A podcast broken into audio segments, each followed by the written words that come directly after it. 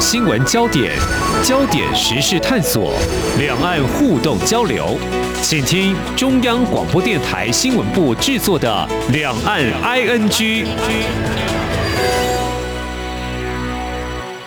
大家好，我是宛如。今天是一月二十四号，星期一，跟大家来聊的是明天有一件重要的大事要发生。我们先给大家预告一下，就是副总统赖清德呢，二十五号明天要出访中美洲友邦洪都拉斯，出席红国新任总统卡斯楚在二十七号的就职典礼。那特使团预计去程会在美国的洛杉矶停留一个晚上，返程呢，则是在一月二十九号经过旧金山停留一晚。全团预计在一月三十号晚间返回台湾。那外界一般就认为说，哎，赖清德有机会跟同样出席洪都拉斯总统就职典礼的美国副总统贺锦丽同台。很多的媒体就说呢，这似乎是一种外交突破。不过呢，这中国的国台办呢却批评说，哎，台湾是借过境谋独啊。好，所以针对这样子的一个讨论呢，我们也看到在二十一号的时候，行政院长苏贞昌说，副总统。代表作为总统特使出访我们的友邦国家，那美国让我们过境都是循着往例的，这中国不应该指手画脚、妄加批评。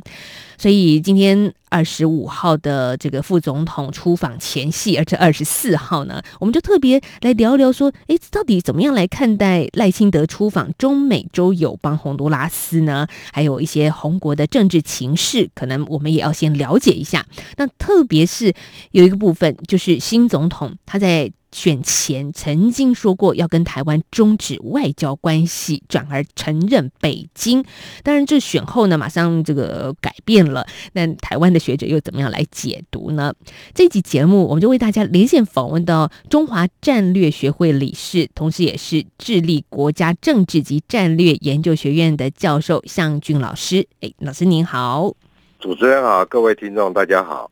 好，老师，我们副总统即将要出访洪都拉斯了，所以我们先来看一下这个呃，红国现在的新总统他的一个背景啊，秀马拉卡斯楚，他在去年的十一月二十八号总统大选赢得了胜利，他如何成为首位的女性总统在红国呢？我想秀马拉的身份比较特殊，在于他在竞选总统之前，其实他就是第一夫人。但是他的先生呢，在二零零九年的时候啊，因为军事政变，呃，被赶下台了。这个背景让他能够在下一任，也就是二零零九年之后的，嗯，二零一三年的时候，他就竞选总统，那么一次，然后后来到了二零一七年的时候，又竞选副总统又一次，当然两次都没有成功。但是到了去年十二月的时候。他终于第二次竞选总统的时候，终于成功了，这是蛮特别的一个背景。那么，他也是洪都拉斯历史上第一位女性总统。其实，在拉丁美洲也有好多位女总统。那么，就以这个中美洲的尼加拉瓜来讲，之前呃曾经跟我们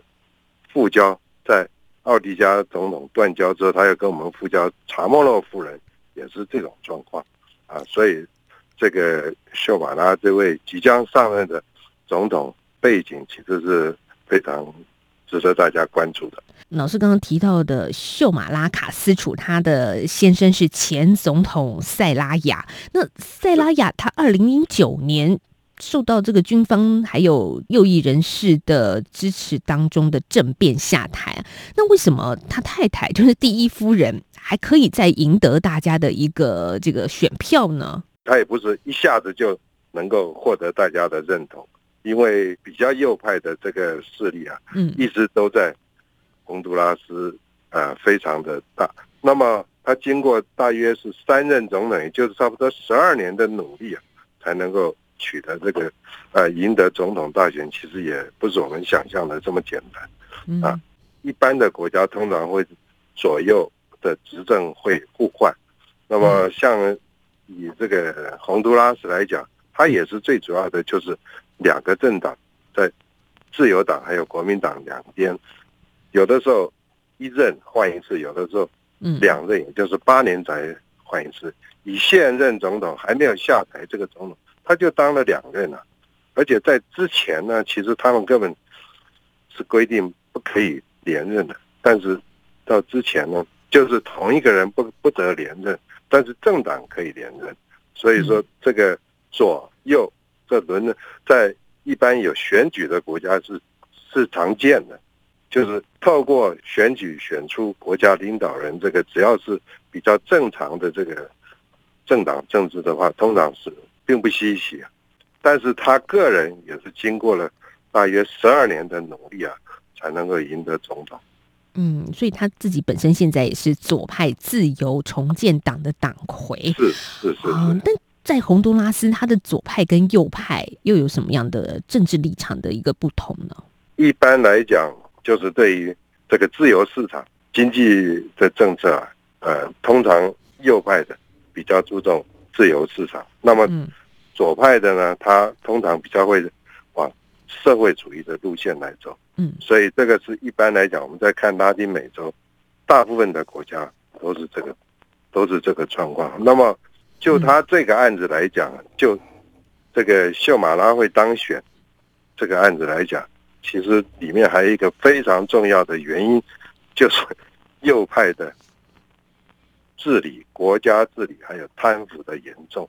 太贪腐的状况太严重了，严重到老百姓日子没有办法过。所以这个是他能够赢得选举很重要的一个原因，就是跟民众站在一起了。这好像是每一次选举大家所期待的，投出能够同理、能够改变国家社会民生的一个总统。所以我们就先来看一下，其实，嗯，我看了一些外电报道，就是对于洪都拉斯这个国家，它其实毒品走私、还有暴力帮派啊、贪腐啊、政治不稳定都蛮严重的。那人口不到一千万，百分之五十九的人都在贫困。困当中勉强糊口啊，老师，您长期研究拉美哈 这个区域，所以这个国家它到底实际的状况是什么呢？人民的生活又是怎么样呢？它的 GDP 大概在拉丁美洲已经是 GDP 很低的这个地区，嗯，它大概是倒数前三名嘛。另外一个我们的邦交那个海地大概是最糟糕的，然后刚刚跟我们断交的那个。尼加拉瓜也是非常低，那么再来大约就是这个洪都拉斯，它的国民所得水准非常低。那么其实国民所得水准低，未必见得一定就是这个老百姓会受苦。你只要是能够，不管你是追求均均富也好，均贫也好，只要是社会还有一点点正义 公理的话，老百姓。也都能够过，问题是说这个国家的贫富差距太大，一般的政客贪污的情况太严重。就以即将卸任的这个总统来讲，他的弟弟以前也是参议员，去年三月已经在美国因为走私的问题，在美国被判处终身监禁。他的亲弟弟，哇，这很严重哎。那所以。现任的总统，也就是在一一月二十七号即将卸下台的这个总统，他可能一下台马上就会被美国抓的，一样是会被引渡，因为美国已经已经查出他，因为他弟弟在被审审判的时候，把他哥哥都供出来了，所以美国已经把现任总统叶南德兹跟他讲说，在国家资助下进行贩毒。所以一月二十七号即将卸任的现任总统，很可能马上就要遭到美国的起诉。所以这个是我认为洪都拉斯民不聊生最重要的原因之一，就是政治太腐败。而且人民的相对被剥夺感也是很严重的，因为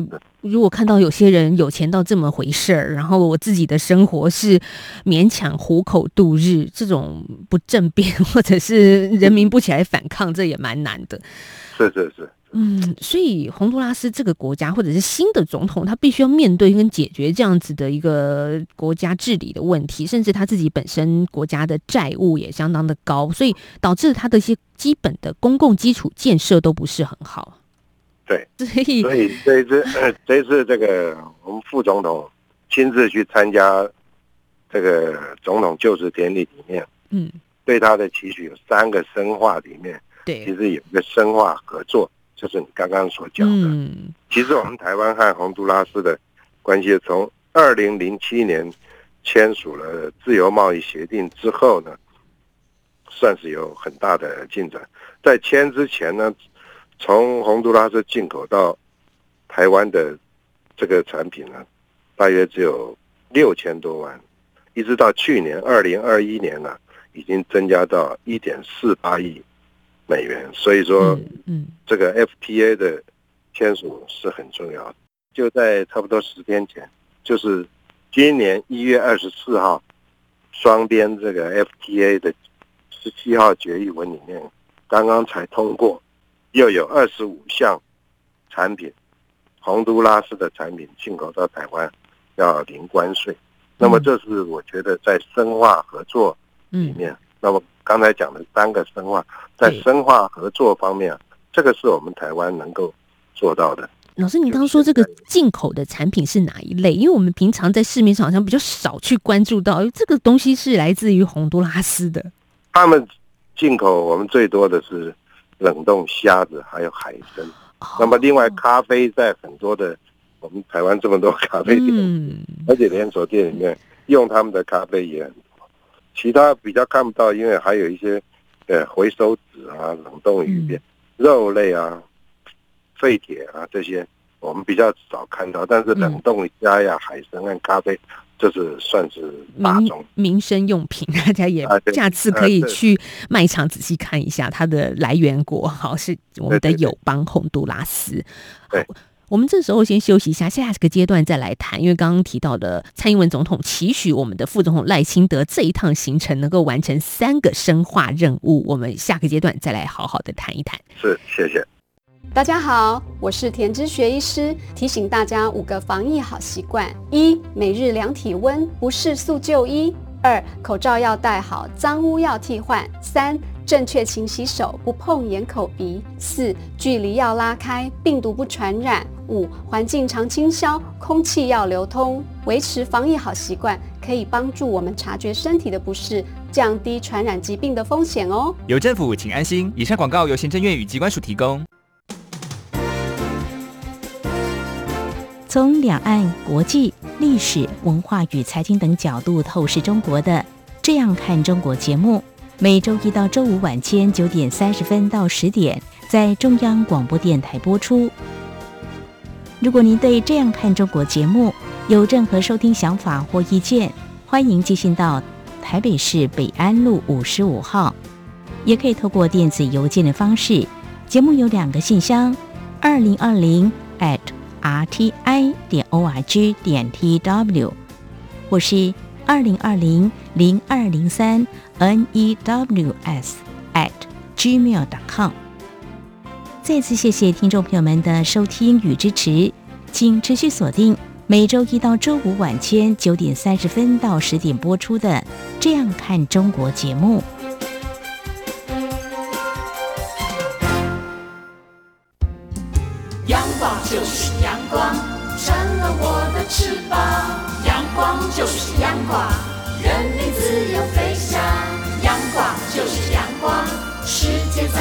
肩膀。阳光是你，是我生命的翅膀。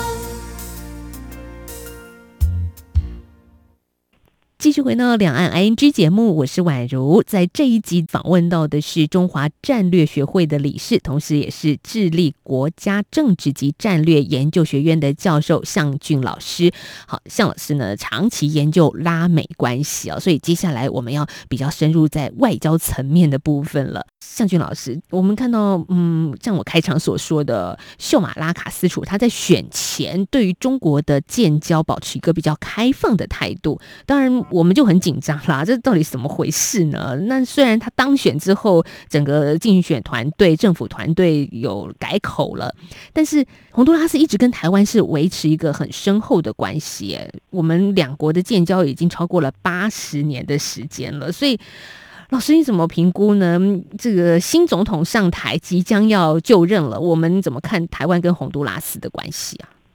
台湾和洪都拉斯关系当然算是非常的密切啊。那个我就举刚刚讲的，嗯秀马拉的当年二零零九年，他的先生遭到这个政变而下台的时候，当时美洲开发银行、欧盟、世界银行等等，通通停止对洪都拉斯的援助啊，而且美洲国家组织还停止他的会员资格，拉丁美洲国家几乎全部通通谴责他这个政，但是当时只有谁呢？嗯，只有美国和我们中华民国没有召回大使，其他很多国家都把都召回大使，表示对这件事情的制裁。那么这是比较值得注意的事情。另外一个，短期内会不会断交这件事情？另外一个，美国因为在那边有机场，军用机场，所以美国的因素绝对是考量这个洪都拉斯和台湾邦交一个很重要的因素。因为像之前的尼加拉瓜那个状况，嗯。跟这个是完全相反的状况。尼加拉瓜奥蒂加当选总统已经当选了三任，三任之内，美国在他国内的势力几乎已经全部被排除排除出去了。但是因为洪都拉斯状况不一样的原因在于，美国在拉丁美洲最后的一个空军基地就在洪都拉斯。啊，当年他的先生秀马拉的先生嗯遭政变，被这个载到哥斯达黎加，就是从那个美国的机场运出去了。所以你可见得美国在对洪都拉斯的影响有多大。那么如果说台湾和洪都拉斯的邦交啊，也是美国考量的重点的话，那么我觉得短期之内说要断交的可能性不大，因为美国在那边的影响力太大了。所以美国的影响力会牵动洪都拉斯是不是要与台湾建立良好的友善的关系？这个是联动对的。对对对，是一个蛮重要的因素。嗯，因为它在其他国家的影响力未必见得像这个美国在洪都拉斯的影响力这么大。那么也就是我们报上头看到好久，就是秀马拉其实讲说要跟台湾专家，嗯，大概是讲了一次以后就没有讲了。到最近已经说没这回事，不会这样做了。对，当然至少短期之内啊，他应该不会断交。嗯，这是我的看法。啊是特别，蔡英文总统也提许我们的副总统赖清德明天就要出访了。这一趟行程要完成三个深化任务，就是是深化邦谊、深化合作以及深化民主台湾的国际参与。这几年啊，我们也看到洪都拉斯在一些国际场合上也特别发言，支持台湾参与国际，这也是我们在中美洲的一个重要的友邦。那老师想请教的是，副总统赖清德在这么疫情危险的当下哦，去出访，我们也很期待他能够带回一些正向的作用，或者是巩固深化两国之间的邦谊。所以，老师你怎么看副总统的一个出访呢？我觉得这里面有一件事情啊，特别值得我们注意的，不管你是在深化邦谊或刚刚讲的嗯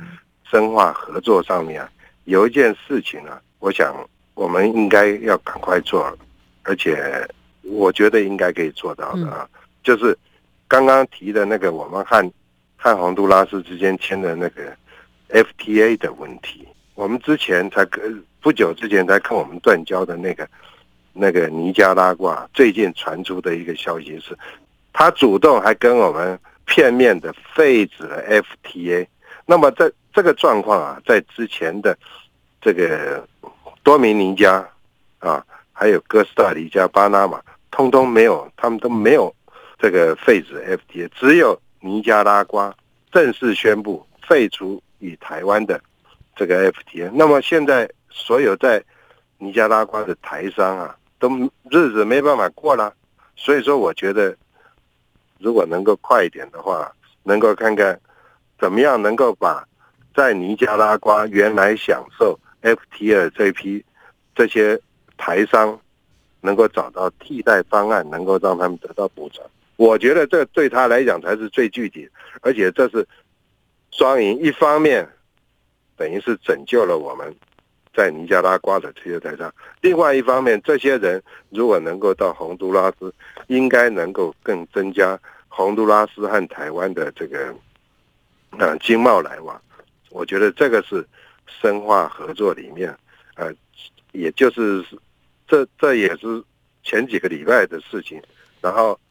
在尼加拉瓜台商这个请政请求政府帮忙，也就是前一个礼拜的事情。所以我觉得这个事情比较重要点。另外，深化台湾的国际参与，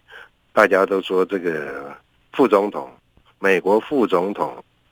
贺锦丽可能会和对应该说赖清德可能就两个副总统可能有机会同台啦，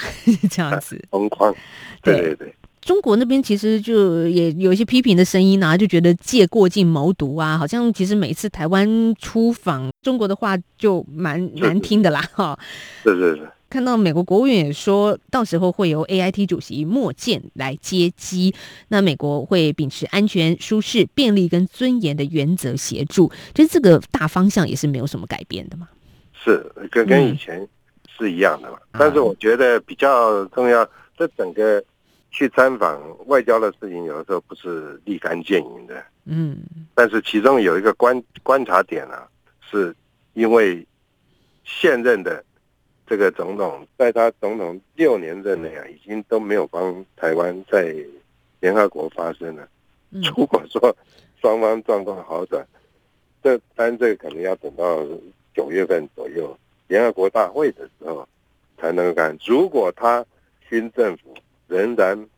没有在联合国不愿意在联合国为我们台湾发声的话，嗯哎这个东西就值得关注了。其实就在那个我们政府宣布，呃，副总统要去参加典礼的同一天，中国大陆的外交部次长啊特别说了，他说让台湾的邦交国清零是迟早的事情，所以我觉得我们台湾不应该只为了这个洪都拉斯这件事情而就高兴的太早。我想要比较长期的观察，才能看出它当中的效果如何。老师刚刚也点出一个时间点，就是今年九月联合国大会的时候，看看洪都拉斯是不是因为有洪都，在因为洪都拉斯是我们邦交国中间最特别，连续六年没有帮帮我们发声的的国家。所以真的看出什么端倪吗？就是，当然看洪都拉斯这个国家很重要，我们也要看的是背后的那个美国。老师刚刚分析了，那中国因素也占了很重要的一个考量。美中两国都试图想要在这个地区发挥影响力耶。这个影响力就不这么纯粹，嗯只是经贸的影响力，因为那个地方刚刚讲过了，它那里还有个机场，是美国在拉丁美洲最后也是唯一的一个空军基地了，啊，这个是从这个一九九九年十二月巴拿马运河区移交给巴拿马之后，本来位在巴拿马的那个南方指挥部就撤回到迈阿密去，然后所以这个机场就变成美国在拉丁美洲唯一的一个重要的空军基地、军事基地。所以这个从战略上来讲，双方啊，不管是中国也好，或者是大陆也好，他都他都希望能够争取到这个地方。那么就以之前断交的这个尼加拉瓜来讲，因为那个地方有很多前苏联的那个势力在那边，所以中国大陆的军事方面的合作想要进到尼加拉瓜还没有这么简单。但是这个呃，洪都拉斯如果一断，当然美国也不可能让他把这个机场再撤掉了，已经没有地方可以撤了。那嗯机场里面还有很多的呃监侦的作用，还有情报收集的作用。这个是中国和美国都不能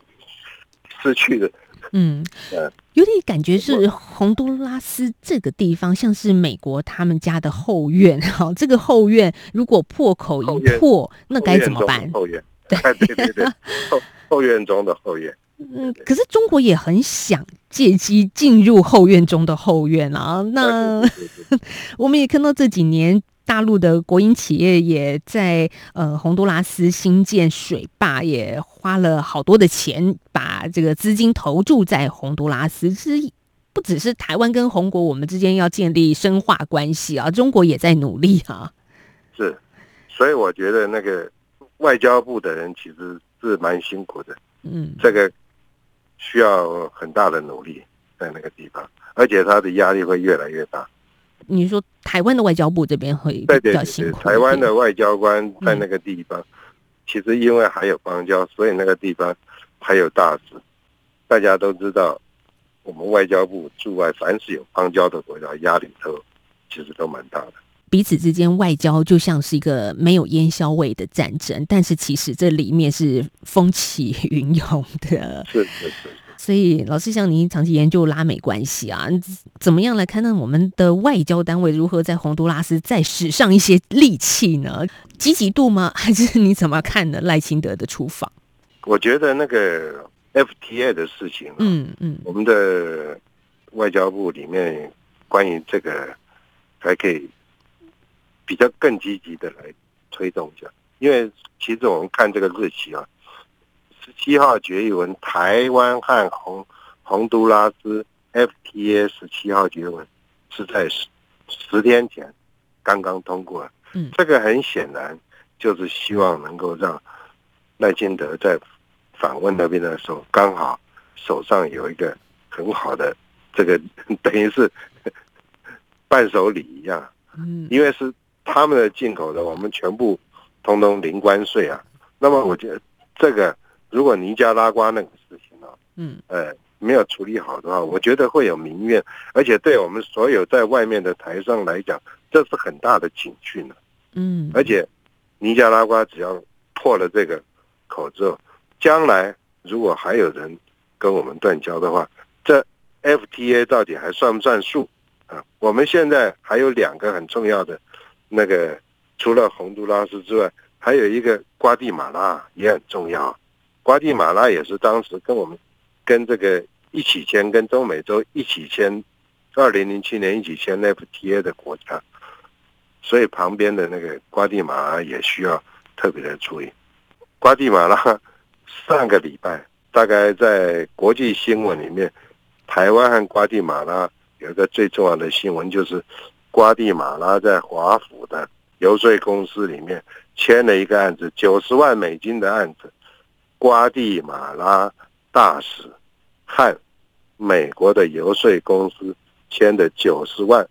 美金的案子。结果传出来那个钱是我们台湾付的，嗯对，所以这个工作很难的。这一件事情是上个礼拜所有有关于台湾在国际媒体上见报最多的就是这条新闻。那这条新闻其实对我们的杀伤力很大。国际新闻上面所讲，嗯这一件事情虽然并非违法，但是非比寻常。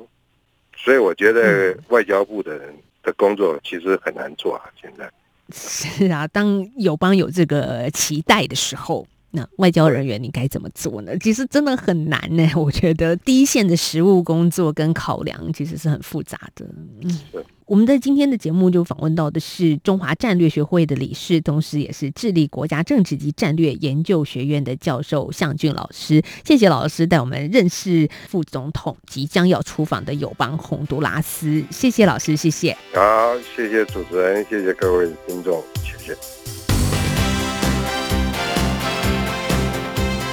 今天我们在节目里聊到了副总统赖清德明天即将率团出访我们的友邦洪都拉斯，当然也听到向军老师说呢，诶，外交人员在第一线真的不容易啊。所以明天的节目，我们赶紧再延续着外交的话题，我们会聊到说，尼加拉瓜在去年的十二月九号片面宣布与我们断交，但大家比较少关注到的是，我们中华民国派驻当地尼加拉瓜的外交人员，他们是如何撤离的。所以明天的节目更精彩，欢迎大家继续锁定两岸 NG，我们明天再聊喽，拜拜。